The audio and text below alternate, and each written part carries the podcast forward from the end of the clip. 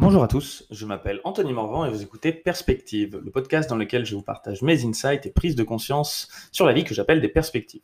Je parle de développement personnel, de psychologie, de philosophie et de spiritualité. Je partage aussi mes citations préférées.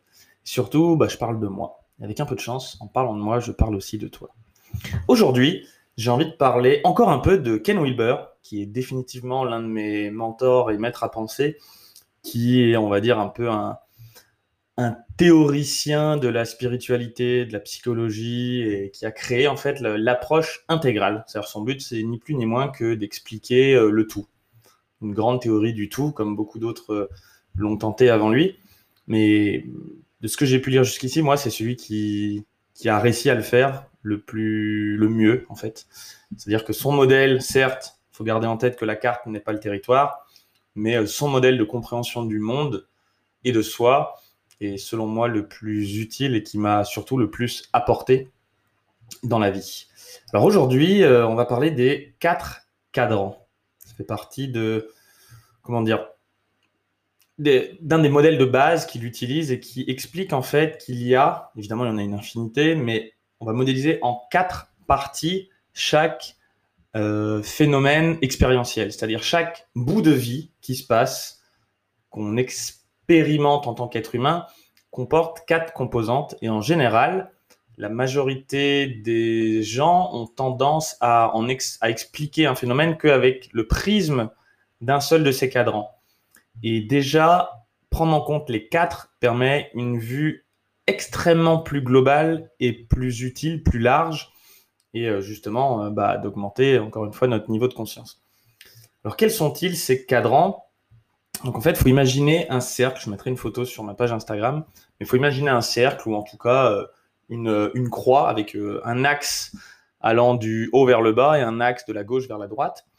Et euh, sur l'axe qui va du haut vers le bas, on va représenter la composante collective vers le bas et individuelle vers le haut. Et ensuite, sur l'axe qui va de gauche à droite, on va représenter à gauche la partie qui va être intérieure et à droite la partie extérieure. Ce qui nous fait en fait quatre composantes. Une composante en haut à gauche qui va être individuelle intérieure, une composante en haut à droite si je continue à, si je commence à tourner dans le sens euh, des aiguilles d'une montre. Donc on va être dans une composante individuelle extérieure. Ensuite, la case du dessous en bas à droite, ça va être euh, collective extérieure. Et enfin, en bas à gauche, collective intérieure. Alors ça peut être un petit peu flou dit comme ça, mais comme tous les modèles très intéressants, il faut parfois euh, passer un petit peu de temps pour réussir à les appréhender avant euh, qu'ils deviennent complètement fluides. Et je pense que l'investissement, euh, certes,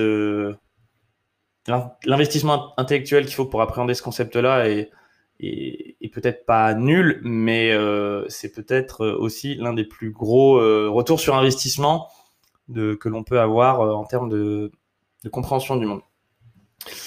Euh, donc, par exemple, qu'est-ce qu'on va dire? Imaginons, je, vais prendre un domaine comme le vin.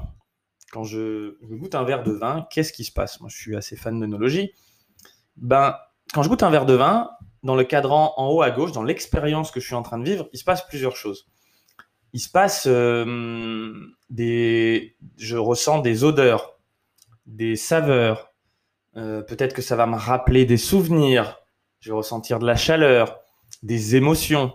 Je vais peut-être aussi penser à avoir des pensées qui me viennent, des, des, fruits qui vont apparaître dans ma tête. On va ah bah tiens, ça me fait penser à du cassis. Et au moment où je me dis que ça, ça a un peu une odeur de cassis, peut-être que je vais, je vais me visualiser un, cassis. Tout ça, ça va être très propre à moi et uniquement propre à mon intérieur. Donc c'est la partie euh, subjective intérieure enfin subjective et, euh, qui, est, qui individuelle. Ensuite, mais ce serait un petit peu dommage de résumer l'expérience de goûter un vin juste à ça, parce qu'en fait, quand je goûte un vin, qu'est-ce qui se passe? Il y a aussi euh, une interaction avec les molécules de mon corps. Dans le vin, il y a de l'alcool, il y a des polyphénols, il y a des antioxydants. Et en fait, ça va venir agir sur mon corps. On sait que voilà, l'alcool va se répandre, ça va dilater certains vaisseaux, ça va, ça va apporter une certaine détente et aussi à haute dose euh, certains problèmes sur le corps, un bon gros mal de crâne le lendemain. mais c'est des choses qui peuvent se mesurer. Une quantité d'alcool dans le sang, par exemple. Là, on va être dans quelque chose qui est objectif, mais euh, toujours euh, individuel. on n'est plus dans le subjectif, on est dans l'objectif individuel. Enfin, si on descend encore un petit peu, bah, dans ce qui est pour le vin, il y a une notion de, système. Le, le, l'extérieur objectif, c'est bah, qu'est-ce qui se passe autour de moi? Bah, Cette bouteille, elle vient d'où? Comment est-ce qu'elle a été euh, produite? Ou alors, euh, est-ce que je suis en train de déguster cette expérience? Qu'est-ce qui se passe sur les gens autour de moi? Bah, Ils auront moins de vin, eux aussi, à boire si déjà j'en ai pris un peu dans la bouteille. Euh, peut-être que ça fait, je suis là en train de le déguster dans un, dans un club de dégustation ou au contraire lors d'une soirée beaucoup plus festive avec des amis ou lors d'un repas. Et ça va un impact. Par exemple, si je bois un verre de vin avec euh, mon chef, si je suis salarié et qu'en fait il juge ça, bah, je vais peut-être créer euh, quelques, hum, quelques problèmes pour, euh, pour moi après. Donc là, on va être dans l'extérieur, un peu plus objectif, ce qui se voit, le nombre de bouteilles, d'où ça vient, le, le, contexte dans lequel je le bois. Et enfin, la dernière partie, ça va être la partie donc intérieure ou subjective mais euh, collective. Et donc là, c'est plutôt la notion de culture. Qu'est-ce qui se passe? Pourquoi je bois du vin? Il y a un côté, bah, je bois du vin parce que je suis français, qu'on a une certaine culture du vin. Euh, si j'étais né il y a 2000 ans, bah, en fait, euh, ou 10 000 ans, il n'y avait pas de vin qui était possible. Ou si j'étais né en Chine, peut-être que je boirais plutôt de la bière. Au Japon, ce serait du saké.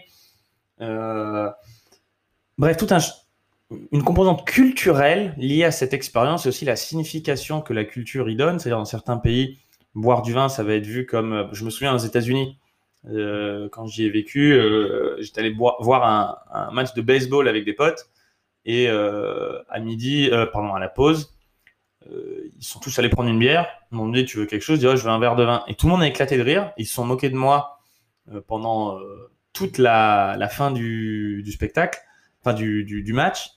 Parce que pour eux, c'était quelque chose que font les filles, que font les femmes. Aux États-Unis, quand tu vas voir un match de baseball, tu prends une bière. Tu prends pas une bière, t'es une meuf. Ils sont foutus de ma gueule et moi, bon, ça me faisait rigoler et j'assumais. Après, j'étais aussi le petit. Il y avait un côté excentrique du fait d'être le français là-bas. Et ça, me, ça me faisait complètement marrer, mais, mais il y avait ce côté, ah ouais, culturellement, en fait, c'est absolument pas OK. Ou en tout cas, c'est. Voilà, c'est. On peut, on, on peut se faire clairement manquer. C'était clairement. Non, en vrai, c'était pas OK. Pour eux, il y avait un. Ça les a c'est venu les titiller, les challenger, et ils ont mis ça sur le compte de bon bah le mec est français, et ce qui était vrai. Euh, mais euh, mais j'ai un peu créé un problème dans la structure en faisant ça. Il y a eu un, bug, euh, un bug dans la matrix. Et, et donc voilà, ça c'est pour expliquer un petit peu le, concept de, de des quatre cadrans. Pour, pour faire simple avec un, avec un exemple. Ça montre aussi que bah y a des vérités mais qui sont souvent donc des vérités vraies. Bah oui, si je bois un verre de vin, euh, ça me, ça, je trouve ça, ça sent la, la myrtille, ça sent la mûre, c'est top. En revanche, c'est partiel. C'est vrai, c'est entièrement vrai, mais c'est partiel. Et c'est ça le but de l'approche intégrale, c'est de faire la somme de perspectives vraies, d'augmenter son nombre de perspectives pour, pour, se rapprocher le plus possible de la réalité ou d'augmenter son niveau de conscience. Et c'est aussi vrai que chimiquement, sur mon corps, ça apporte une détente au bout d'un verre, mais qu'au bout de plusieurs verres, bah, ça peut créer euh, des problèmes de santé, une gueule de bois, et si je bois beaucoup d'alcool toute ma vie pendant longtemps, euh, je peux avoir une cirrhose. Euh, c'est aussi vrai que bah, ça a un impact, le, lieu dans lequel je, je le bois, les conditions de, du, je sais pas, de, la qualité du vin, de, de sa mise en bouteille, même on pourrait dire la mise en bouteille et l'étiquette va agir et va influencer sur comment est-ce que moi je perçois la renommée tout simplement du domaine qui va plus être dans le domaine euh, collectif euh, extérieur, donc en bas à droite, va agir sur ma perception des, des, saveurs. Ça a été prouvé que si on, si on, si on sait ou qu'on pense en tout cas qu'un vin est cher, on va l'apprécier plus. Qu'est-ce qui vient agir S'il y avait que de la pure subjectivité là-dedans, ça ne devrait pas avoir d'impact. Or, on voit bien que justement, euh, il y a plusieurs choses qui, entre elles, viennent s'impacter. Et ces quatre ces quatre cadrans sont interreliés. C'est un peu comme euh, une autre. Euh, bon, je, risque de me faire taper, sur les doigts avec euh, cet exemple-là, mais c'est pas grave. Je le tente quand même parce qu'il me, me touche et il m'importe. Et j'en ferai un podcast un peu plus entier un jour. Le féminisme. si on voit le féminisme avec une approche intégrale, il se passe quelque chose. Parce qu'il y a un côté subjectivité où nous, en tant qu'hommes, c'est vrai qu'on ne peut pas savoir ce que c'est d'être une femme. On ne peut pas. Subjectivement, on ne peut pas. En revanche, et, il est possible que ce soit complètement différent, et je pense d'ailleurs qu'il y a des, sentiments propres aux femmes, des sentiments propres aux hommes, des émotions, ou en tout cas que ça a un impact sur les émotions et comment on se sent. Mais en revanche, il est aussi, et ça, euh, mais c'est un petit peu flou, et chacun, on peut que avoir notre propre point de vue, mais sur la partie... Euh, euh, individuelle, objective, bah oui, chimiquement, biologiquement, on sait qu'une femme est différente d'un homme. Et le fait de dire ça, sur certains points, les niveaux d'hormones, en général, une femme est un peu plus petite, un peu plus légère, un peu plus de masse grasse répartie différemment que les hommes. Euh, on a un zizi, les femmes n'en ont pas. Et en fait, faut pas faire l'amalgame entre euh, ce côté-là, qui est purement objectif et biologique, de dire qu'il y a une différence. Encore une fois, je n'ai pas dit que c'était mieux ni moins bien, mais qu'il y a une différence sur le plan individuel, euh, biologique, donc euh, objectif, en dire plus de la science. Ensuite, sur le plan, euh, par exemple, si je prends extérieur collectif, bah, les systèmes, oui, il y a des organisations qui, qui sont plus OK, qui préfèrent des hommes ou d'autres qui préfèrent des femmes, ou il y a des organisations dans lesquelles l'un ou l'autre est moins bienvenu ou mal vu ou plus ou moins respecté. et ça, je dis pas, encore une fois, c'est ni c'est, je suis pas là pour dire que ce soit bien ou mal, c'est un état de fait. Et pareil, il y a une culture. Après, on est parti en, bas à gauche. Il y a une culture qui vient euh, impacter notre euh, la définition du genre. Et là, celle-là, elle est complètement construite et fictionnelle et fictive. Mais en même temps, elle vient aussi quelque part, sûrement à un moment, du fait que bah, biologiquement, il y a des différences qui ont créé cette culture. Mais la culture aujourd'hui agit sur la subjectivité, donc le cadran en haut à gauche de chaque homme ou de chaque femme euh, en fonction de comment on se sent. En fait, ces quatre cadrans sont toujours interreliés et, euh, et ça, comment dire, ils s'impactent les uns les autres euh, constamment, quoi qu'on essaye de, de, voir la vie. Et en général, si, par exemple, une autre, la, la science a tendance à tout expliquer en termes d'extérieur et d'objectivité. Après, la, pure spiritualité, comme certains l'entendent, va tout voir en termes de subjectivité. Non, tout est subjectif, tout n'est que conscience. Le monde matériel n'existe pas. La science va dire non, la, conscience, en fait, elle est créée, elle vient de l'objectivité. Si on essaie de prendre le point de vue que peut-être qu'il y a ces quatre, et encore une fois, c'est qu'un modèle et il y en aurait probablement plus, mais quatre déjà, si on arrive à voir ces quatre réalités qui coexistent et qui sont toutes interreliées, et à chaque phénomène qu'on expérimente, il y a de la subjectivité, de l'objectivité, de l'interobjectivité, c'est le, le, cadran en bas à droite, et enfin de l'intersubjectivité, la partie plus la culture. On pourrait dire donc la, subjectivité, c'est l'intériorité, ce que seul moi je ressens. L'objectivité, c'est un objet en lui-même, euh, comment il est construit dans le plan purement matériel. Ensuite, l'interobjectivité, ça va être les systèmes, les organisations, les liens physiques entre les choses. Et enfin, la culture, l'intersubjectivité, c'est l'intangible, c'est un peu l'émotion de l'ensemble d'une euh, population. Une culture qui, qui est...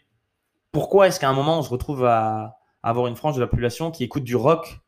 Alors oui, parce que je trouve ça cool en tant qu'individu, mais pourquoi à ce moment-là? C'est parce que culturellement, ça, il y, y, a une émotion, des sentiments, des pensées qui tournent et qui sont complètement intangibles autour du monde du rock. Et la musique elle-même, c'est un senti, c'est quelque chose qui va être objectif. Les groupes entre eux qui partent en voyage, qui font des CD, ça va être de la, des systèmes et de l'interobjectivité. Mais ça crée bien une intersubjectivité, une culture qui favorise le rock et qui va amener des gens à écouter de la musique et à trouver subjectivement qui trouvent ça cool ou pas. Et s'il y a beaucoup de gens qui trouvent ça cool, il y a plus de chances qu'il y ait des groupes qui se lancent dans l'interobjectivité et qui créent des CD ou de la musique particulière dans l'objectivité qui vont ensuite redéfinir cette culture interobjective. Et là, là, je donne des sens à chaque fois, mais en fait, c'est une espèce de tétra-création de la réalité constamment en fonction de ses points de vue.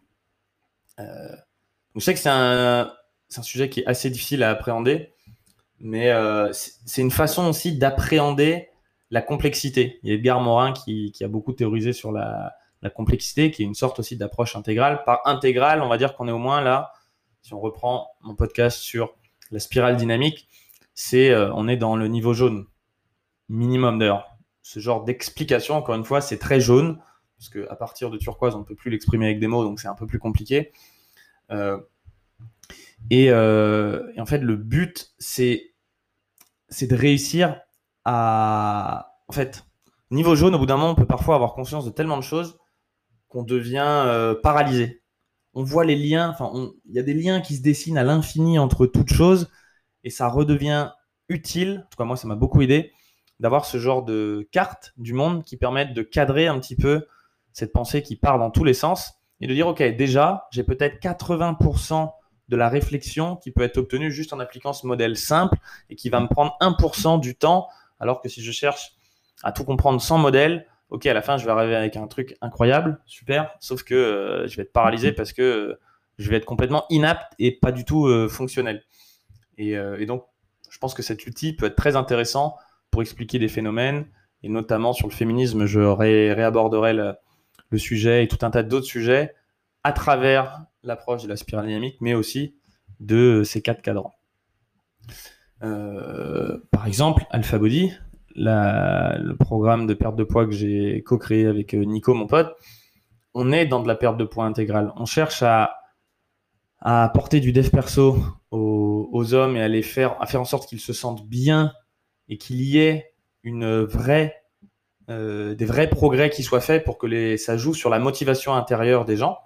Mais on joue aussi clairement sur l'individuel objectif, c'est-à-dire voilà ce que tu vas devoir manger, dans quelles conditions, tel euh, programme de nutrition tu vas devoir faire en fonction du poids que tu fais. Voilà, il y a une partie très objective, scientifique, carrée, euh, qui donne des résultats. Mais en même temps, on sait aussi que si les gens se sentent pas bien et qu'ils ne voient pas de résultats, ils vont pas, ils vont arrêter de l'appliquer, donc ils vont arrêter d'avoir des résultats. Donc déjà, on voit un premier point entre l'intérieur individuel et euh, l'extérieur individuel, ce que les gens font et ce qu'ils ressentent. Et ensuite, le collectif extérieur. Il y a un groupe Facebook où les gens interagissent entre eux, se soutiennent, ils voient d'autres personnes réussir, ils voient constamment des transformations et se rendent compte que ah ouais merde, en fait c'est possible, même si j'ai une phase de démotivation, en fait je vois que pour les autres c'est possible. Du coup, pourquoi est-ce que ça ne le serait pas pour moi?